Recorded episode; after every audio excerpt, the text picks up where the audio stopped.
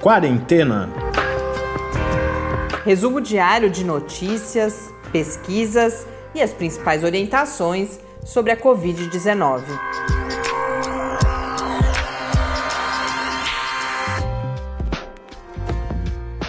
Quarentena dia 95. Olá, começamos este nosso 95 encontro aqui nesta quarentena. Eu sou Mariana Petson. E eu sou Tárcio Fabrício. Encontro num dia que aqui em casa foi um pouco difícil. Situações que vocês devem conhecer bem. Tárcio fez faxina Uhum. e eu com bastante dificuldade de concentração. E ah, o inferno do WhatsApp que fica apitando o tempo inteiro. Acho que essas são lembranças ruins que teremos da, Da quarentena. quarentena, com certeza. Mas mesmo assim, estamos aqui com algumas atualizações importantes. E antes de mais nada, cumprimento a Silvia Coimbra. Silvia escreveu para o e-mail do Quarentena. Já aproveito desde já convidar você também a entrar em contato pelo podcast quarentena@gmail.com. Assim a gente não esquece. Mas a Silvia ela é dentista, conta que acompanha o podcast, que tem sido uma fonte de informação importante sobre evidências científicas, inclusive para o combate às fake news ou informações de má qualidade que circulam principalmente pelo WhatsApp. Ela, inclusive, nos encaminhou uma questão sobre a ivermectina. Nós já conversamos com o professor Bernardino, vai ao ar amanhã o quadro sobre a ivermectina. Hoje a gente trouxe a questão das curvas que comentamos ontem, mas desde já, Silvia, até porque é importante, quanto mais rápido a gente combater esse tipo de coisa, melhor. O professor Bernardino já indicou que não há evidências que justifiquem o uso abrangente da ivermectina, muito menos na profilaxia, ou seja, na prevenção da infecção por Covid-19. Mas amanhã a gente traz mais detalhes e a Silvia É, contou. Tem uma questão curiosa da ivermectina, que ela teve duas ondas diferentes, né? A primeira onda foi quando saíram algumas informações de estudos, né? A gente chegou a comentar aqui no Quarentena Já bem mais de no uma vez, começo, né? né? Do, do podcast. E depois, essa primeira onda ela acabou rapidinho e depois ela, essa segunda onda ela começou no Nordeste e no Norte do Brasil. Porque acompanhando as redes sociais, vários médicos dessas regiões começaram a relatar que estava essa loucura, as pessoas querendo ivermectina, porque vinha de alguma informação falando que era um remédio que era bom, que tinha algum sentido de usar, e aí aconteceu a mesma corrida que aconteceu com a cloroquina e a hidroxicloroquina, das pessoas querendo esse medicamento, sem, obviamente, nenhum embasamento científico sobre a ação da ivermectina no combate ao vírus. né? É, há estudos sendo feitos, mas nada mudou. O fato é que nada mudou, não temos ainda evidências. E é, o que o Tais relata são esses meandros de, de repente, a gente começa a perceber o surgimento de diferentes fontes, e a impressão que eu tenho é um pouco, dá para fazer um paralelo, inclusive, com é, a questão de que quando a gente percebe um novo surto de Covid, por exemplo, né, em- inclusive em lugares onde ela já foi controlada, significa que ela já estava, o vírus já estava circulando há dias, meio que escondido, e de repente, quando você percebe como foi na China, primeiro eram seis casos, no dia seguinte eram 70, agora já estamos em 172 casos a partir daquele foco em Pequim, e essas questões de fake news e de informações de baixa qualidade Elas se comportam é um exatamente pouco, é, igual. porque tem todo esse esses grupos que a gente não tem acesso muitas vezes e quando a gente vê surge de vários lugares. Isso não é à toa, há estratégias por trás disso e a gente tem que tomar cuidado. Mas a gente está falando demais da ivermectina, amanhã a gente volta nesse assunto, só quis já deixar Mas é, é importante falar de como essas fake news se comportam. Realmente, elas se comportam de uma forma muito parecida com o que a gente vê com o vírus, né? É, e é- Inclusive tem uns super infectantes, né? Lembra que a gente falava aqueles, aquelas pessoas que são Super espalhadores, né? contaminadas espalham para muita gente. Isso também faz todo sentido quando a gente pensa nas fake news. É, a gente tem o tal do livro que eu venho comentando aqui de epidemiologia é justamente isso, e há muito conhecimento epidemiológico que depois é utilizado para modelagem de situação de espalhamento de outras coisas, inclusive de fake news. Então, é, há de, de, de fato esse paralelo. Mas uma última coisa que a Silvia nos conta e nos lembra, e a gente até comentava antes de começar a gravação aqui, vamos trazer mais essa questão do trabalho dos dentistas e ela compartilhou com a gente um pouco as mudanças de rotina. Uhum. Dentistas estão atendendo situações de emergência e ela fala que tem usado todos os equipamentos de proteção individual, há todo um cuidado extra com a limpeza do consultório. Pacientes são atendidos somente com intervalos de meia hora no mínimo entre eles, e ela fala no uso de uma luz UV também no consultório. Então, um abraço, Silvia. Amanhã a gente volta com a questão da ivermectina. Ficamos muito felizes de conhecer mais um ouvinte do Quarentena. Continue também mandando as suas dúvidas. E de onde que ela é? Não sei, ela ah, não contou então pra conta gente. pra gente. Vamos aos números. Já temos os dados do CONAS e do Ministério da Saúde, são exatamente os mesmos novamente. Tivemos nas últimas 24 horas 1.238 mortes levando a um total de 47.748 mortes por Covid-19 aqui no Brasil. O número de casos é de 978.142. No mundo, segundo a Organização Mundial da Saúde, são 8.242.999 casos. Na John Hopkins, estamos em 8.419.828. Quero Lembrei agora mandar um abraço também para o Paulo Inácio, nosso amigo que vem acompanhando quarentena. Hoje me fez uma questão sobre o episódio de ontem.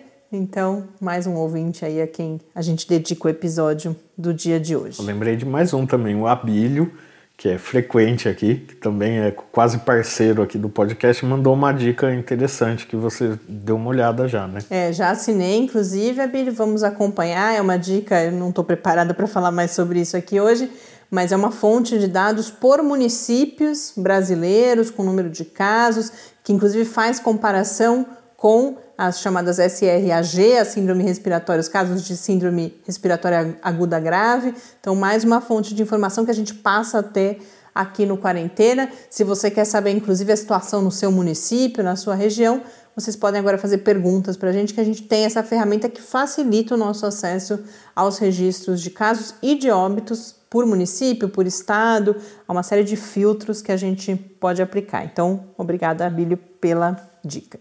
Hoje eu começo um pouco ao, ao contrário, a gente já vai para o quadro com o professor Bernardino, porque eu perguntei para ele justamente, ontem falávamos em estabilização no número de mortes, redução da taxa de infecção no Brasil nas últimas três semanas, e eu fui perguntar para ele justamente o que isso significa. Podemos de fato falar em estabilização no Brasil?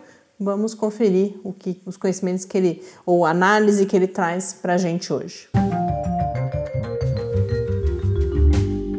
Perguntas e respostas sobre a Covid-19. Professor Bernardino, começam a aparecer análises e notícias falando de uma possível estabilização da curva da pandemia aqui no Brasil.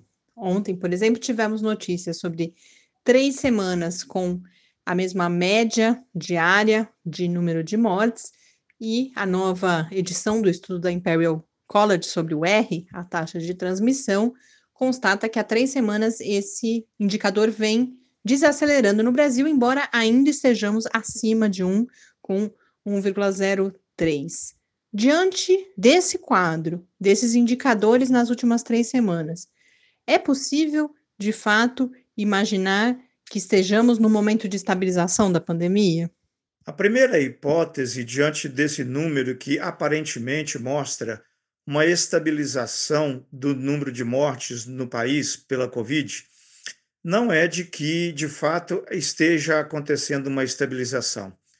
A primeira hipótese é de que nós tenhamos, provavelmente, piorado a nossa informação epidemiológica sobre as mortes por Covid. Coincidentemente, nesse mesmo período em que nota-se uma estabilização no número de mortes, é, foi o período em que o Ministério da Saúde começou a sonegar informações sobre a Covid. Outra coisa é o seguinte: as curvas epidêmicas do estado de São Paulo, as curvas epidêmicas do próprio Brasil e as curvas epidêmicas de São Carlos, por exemplo, elas ainda estão em ascendência. É, a curva de mortalidade em São Carlos é outra que está em ascendência até maior do que esteve há algumas semanas atrás. Outra coisa que me faz pensar que nós não estamos numa fase de estabilização da epidemia, apesar desses números da Covid relacionados à morte, que provavelmente são números subnotificados, é que nós temos feito uma testagem muito baixa para diagnóstico da Covid. Então, se eu não testo, eu não sei o que está acontecendo. Eu não tenho o diagnóstico. Se eu não tenho o diagnóstico, a doença não aparece. Existem alguns estudos mostrando uma coisa muito interessante. Exatamente nos estados onde o número de mortos por Covid é pequeno, o número de mortos por síndrome respiratória aguda grave sem diagnóstico é grande. Estão mostrando que provavelmente o que nós não estamos fazendo é diagnóstico da causa da morte por síndrome respiratória aguda grave. Então, não é o momento de nós acreditarmos que estamos numa fase de estabilização da epidemia, porque a subnotificação é muito grande, a testagem é muito baixa e nós temos visto outras curvas de vários estados ainda em ascensão. A epidemia está se interiorizando, aumentando cada vez mais pelo interior do país de modo que nada disso, então, nos autoriza a acreditar nesses números de estabilização de mortes por Covid no país. Obrigada, professor Bernardino, e até o nosso último encontro da semana, amanhã aqui no Quarentena.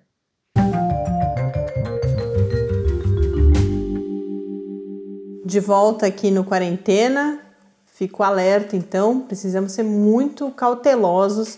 E ontem mesmo, as próprias notícias sobre os números já falavam que isso pode estar mascarando, inclusive, a heterogeneidade aqui no Brasil, mas eu já tinha ficado com essa sensação estranha de que esse período coincidia com todas as confusões em relação aos dados do Ministério da Saúde, e é um pouco este e outros alertas que o professor Bernardino traz sobre a baixa qualidade dos dados, dos dados. aqui no Brasil. Falando em abertura, fechamento, isso que a gente vem acompanhando, tivemos, eu já tinha adiantado, o, hoje a Organização Mundial da Saúde trouxe uma atualização sobre a situação na China. São, portanto, já 172 casos relacionados a esse foco no mercado em Pequim. Destes 172, 158 são em Pequim, os outros estão em outros lugares, mas relacionados. A China endureceu várias medidas para tentar conter esse foco mas isso está acontecendo não só na China. Nós tivemos notícias de retomada de medidas mais rígidas de distanciamento na Alemanha, na Grécia e na Bélgica, devido ao surgimento de novos focos de contaminação por Covid-19. É importante lembrar, nós estamos vivendo uma realidade aqui no Brasil em que tamo, estamos falando em milhares de mortes, em cerca de de 20 a 30 mil novos, até um pouquinho mais de 30 mil às vezes, novos casos por dia. E quando a gente fala desses novos focos, é uma situação diferente. É, surgem seis, sete casos, como foi na China, e as autoridades rapidamente já se mobilizam para contenção, onde há mais focos dispersos no território é na Alemanha e isso levou a Agência Europeia de Controle de Doenças a recomendar que algumas medidas sejam mantidas independentemente do estágio da pandemia. Que medidas são essas? Alguns exemplos. Há mais medidas colocadas nessa categoria. Que o trabalho remoto seja recomendado até a existência da vacina, independentemente de haver aumento no número de casos que seja mantida a quarentena de quem teve contato com pessoas infectadas e, obviamente, do, das pessoas diagnosticadas com Covid-19, que sejam mantidos os programas de teste robustos e, junto a isso, máscara, higiene respiratória, lavagem das mãos. Mas há uma mudança de tom quando se fala em manter trabalho remoto, quarentena, atestagem, independentemente de estar havendo uma escalada ou não no número de casos. Então, o que a gente vai percebendo é que as segundas ondas são uma realidade e se o país não estiver preparado para rapidamente atacar esses focos, a gente não sabe a que novo pico podemos chegar. Inclusive, isso é uma coisa que eu devo em breve conversar com o professor Bernardino, que é qual é a capacidade instalada no Brasil hoje em dia de testagem, isolamento, rastreamento de contatos. É claro que a gente tem uma análise primeira de leituras e do que estamos acompanhando de que o país não está preparado. Mas eu acho que é um bom tema para conversarmos e ver o que mais de informação ele traz para a gente. Uma outra atualização diz respeito à dexametasona, nenhuma novidade, é algo que o Tarso ontem já observou, mas algumas notícias destacam hoje a fala da Organização Mundial da Saúde sobre a cautela no uso da dexametasona. A OMS também se mostra esperançosa, animada, já fala em rever as suas diretrizes para eventualmente incluir a dexametasona no tratamento corriqueiro da COVID-19, mas apenas nos casos graves sob acompanhamento médico. E aí, uma das matérias, é foi uma matéria publicada no G1, entrevista, além dessa fala da OMS, traz a fala de vários especialistas aqui no Brasil, alertando para os riscos do uso arbitrário, ou seja, sem a recomendação e sem o um acompanhamento médico e nos casos leves de Covid-19. Que riscos são esses? Medicamentos, e aí é que o Tarso já tinha falado em grande medida, medicamentos dessa classe baixam a imunidade, podem inclusive favorecer a replicação do vírus, então por isso esse cuidado todo de não usar e o estudo do recovery, que é o que levou a essa esperança agora, diz que há resultados mostrando que nos casos mais leves não houve benefício do uso da dexametasona. E uma das explicações é isso, que essa classe de medicamentos pode favorecer inclusive a replicação do vírus e aí o agravamento dos casos. E além disso, o uso não controlado, não acompanhado dos corticoides, dos esteroides, pode piorar quadros de diabetes, interferir na pressão arterial, em quadros de osteoporose e, além disso, algo que também pode sensibilizar as pessoas, causa retenção de líquido, aumento de peso. Isso não sou eu que estou dizendo, os especialistas destacaram esse aspecto também. Então, muito cuidado. E essa, esse levante para falar tudo isso me parece que já é frente a uma corrida às farmácias para aquisição da dexametasona. Não faz nenhum sentido tomar dexametasona de forma profilática ou nos casos leves, e mesmo nos casos graves, isso é uma decisão que tem que ser tomada junto com o médico, com o acompanhamento médico, então cautela, né? Muito cuidado. E e tem uma outra coisa que os efeitos, né, desse remédio são efeitos que são a médio prazo, assim, os efeitos colaterais, né? Várias dessas coisas demoram muito tempo para que o, o, paciente volte a, a estabilizar. É, então é isso. A mensagem é que não faz nenhum sentido. Seguimos esperançosos, seguimos acompanhando, mas de qualquer forma, reitero, para os quadros graves e com acompanhamento médico. Um tema que já vem aparecendo há algum, te algum tempo e agora hoje sobrou um espacinho aqui para a gente abordar. Não sei se lembram, há alguns meses, no início da pandemia, começaram cada vez mais a identificar sintomas neurológicos, havia ainda muita dúvida se tinham de fato relação com a Covid-19. Um dos mais que acabou ficando mais famosos foi o a olfato, perda né? do olfato e do paladar, depois confirmada a relação, inclusive é um dos sintomas mais presentes, pode até anunciar um quadro de Covid-19 antes de outros sintomas. E aí, recentemente, foi publicado um novo artigo de revisão no, em um periódico que é os Anais de Neurologia, mostrando que todo o. A partir. O que é uma revisão, um artigo de revisão? Pega tudo que já foi publicado, não tudo, mas busca abarcar tudo que já foi publicado sobre essa relação entre sintomas, Covid e o sistema nervoso, para chegar a resultados que são mais robustos, essa é uma metodologia que é usada. Você tem vários estudos pequenos, por exemplo, e você junta, e não é só juntar, tem todo um tratamento metodológico, estatístico, você começa a ganhar mais robustez nas suas evidências. E o que esse artigo então conclui a partir dessa revisão é que o SARS-CoV-2, o vírus causador da COVID-19, ameaça todo o sistema nervoso. Isso significa o quê? Que ele atinge cérebro, a medula, nervos e até mesmo músculos, causando que tipos de sintoma? Nesse, nesse trabalho, inclusive, eles falam que metade dos pacientes hospitalizados, que são a amostra, né, o grupo que foi, a população que foi analisada nesse estudo, metade desses pacientes apresentaram manifestações neurológicas da Covid-19 que vão desde dor de cabeça, tontura, a perda de atenção, a dificuldade de concentração, o sintoma de perda de olfato e paladar, até manifestações mais complicadas como convulsões, derrame, fraqueza e dor muscular.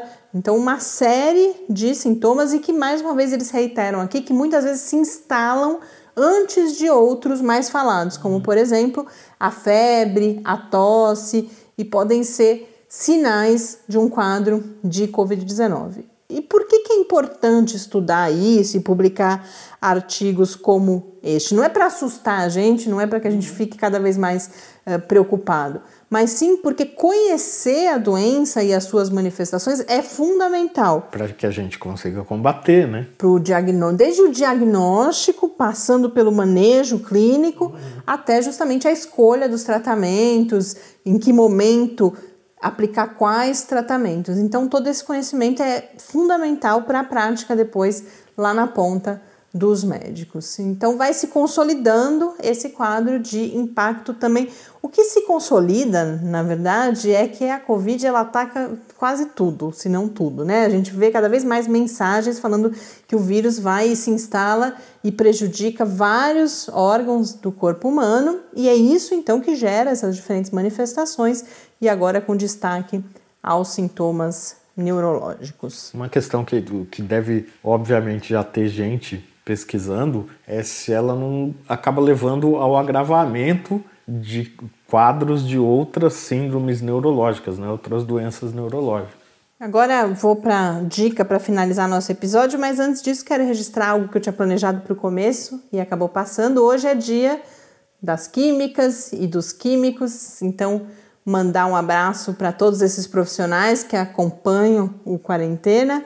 Alguns deles a gente conhece, outros a gente fica feliz se escreverem para a gente, para a gente saber que estão uhum. por aí também. Químicos e químicas que têm uma relevância central na produção de conhecimento, tanto no conhecimento acumulado até aqui, que nos permite combater a Covid-19. Eu que tenho tido nos últimos anos a oportunidade de conviver mais com profissionais da área da química, pesquisadores, estou descobrindo a presença da química onde nem imaginava a presença, a intervenção. Então, uma área aí do conhecimento central para muitos uh, avanços que a gente tem e particularmente no contexto da Covid-19, sem dúvida nenhuma. Então, um grande abraço para os nossos amigos e todos os nossos ouvintes químicos e químicas. Agora sim partimos para a dica, a revista Consciência, que é uma revista de divulgação científica publicada pelo LabJOR, que é um projeto, um dos projetos mais antigos e mais consolidados de divulgação científica aqui no Brasil, que tem sede na Unicamp, na Universidade Estadual de Campinas. Mensalmente, a Consciência publica dossiês temáticos. Saiu há poucos dias o último, que tem o título de Um Futuro Depois, que está olhando justamente para um pretenso momento pós-pandemia e um dos artigos, inclusive, vai questionar isso, fala, olha, a, o pós-pandemia já é agora, um pouco no sentido mais filosófico de toda a bagunça que estamos vivendo de certa forma. A consciência ela tem uma característica, ela traz artigos escritos pelos próprios pesquisadores e reportagens. Então, entre os artigos a gente tem esse que eu acabei de mencionar, que vai questionar a ideia de pós-pandemia, artigos sobre desinformação, um falando especificamente do 5G, desde as teorias da conspiração até questões que de fato precisam ser uhum. abordadas. Há de, um receio de hipervigilância, por exemplo, Sim. que é real, mas isso acaba se misturando com as teorias da conspiração. Então, um artigo interessante de se ler. Vários desses já estão ficaram lá nas minhas abas para ir lendo ao longo dos dias. E inclusive trazendo aqui para vocês. Né? É, e até os autores, eu pensei que é uma fonte interessante da gente pensar em pesquisadores, em pessoas que estão pensando nessas questões para trazer aqui para o Quarentena.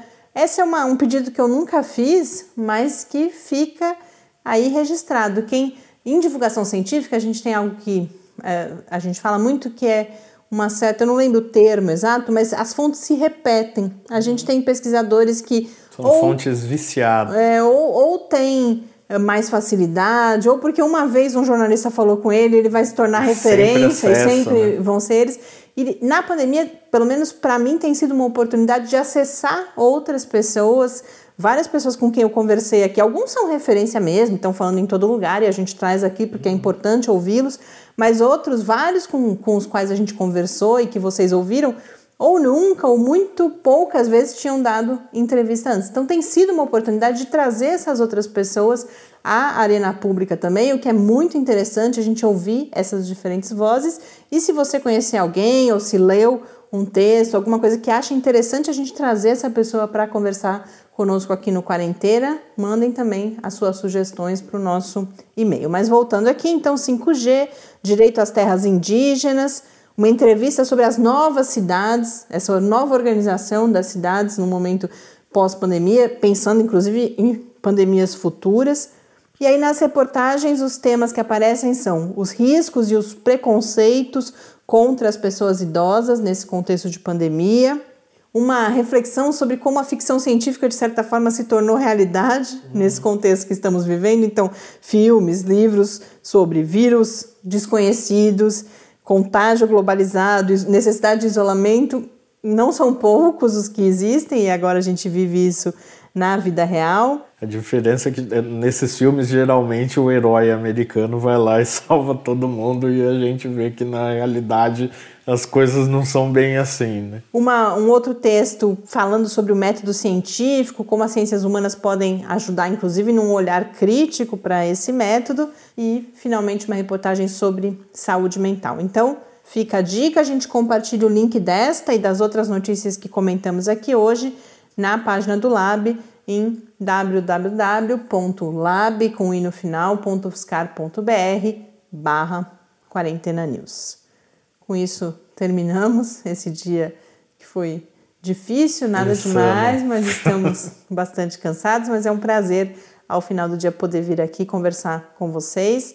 Até amanhã, sexta-feira, vamos ver se descansamos um pouco no final de semana. É, mas esse episódio ele também tem uma outra coisa, ele é mais curtinho que os outros, um pouco por causa desse cansaço, mas também porque a gente começa a sentir esse efeito da desaceleração das notícias quando vai chegando no, no, próximo ao final de semana e agora chegou um pouco antes nessa semana. Né? É, eu nem falei que ia ser curto, porque geralmente eu falo que vai ser curto e não Tem é. 45 Mas pelo jeito minutos, tá, o Tarso é que acompanha o tempo e a gente pelo jeito hoje está terminando mais cedo mesmo. Um grande abraço, bom estar aqui com vocês e até amanhã. Até amanhã e fique em casa. Quarentena é uma realização do Laboratório Aberto de Interatividade para Disseminação do Conhecimento Científico e Tecnológico da Universidade Federal de São Carlos, o LAB da UFSCar, do Centro de Desenvolvimento de Materiais Funcionais, CDMF, e do Centro de Inovação em Novas Energias, o CINE. Pauta, produção e apresentação: Mariana Pezzo e Tárcio Fabrício. Arte e design de Henrique Mateus. Desenvolvimento web, Eduardo Martins. Edição de áudio, Lucas Stefanuto. Apoio Fundação de Amparo à Pesquisa do Estado de São Paulo.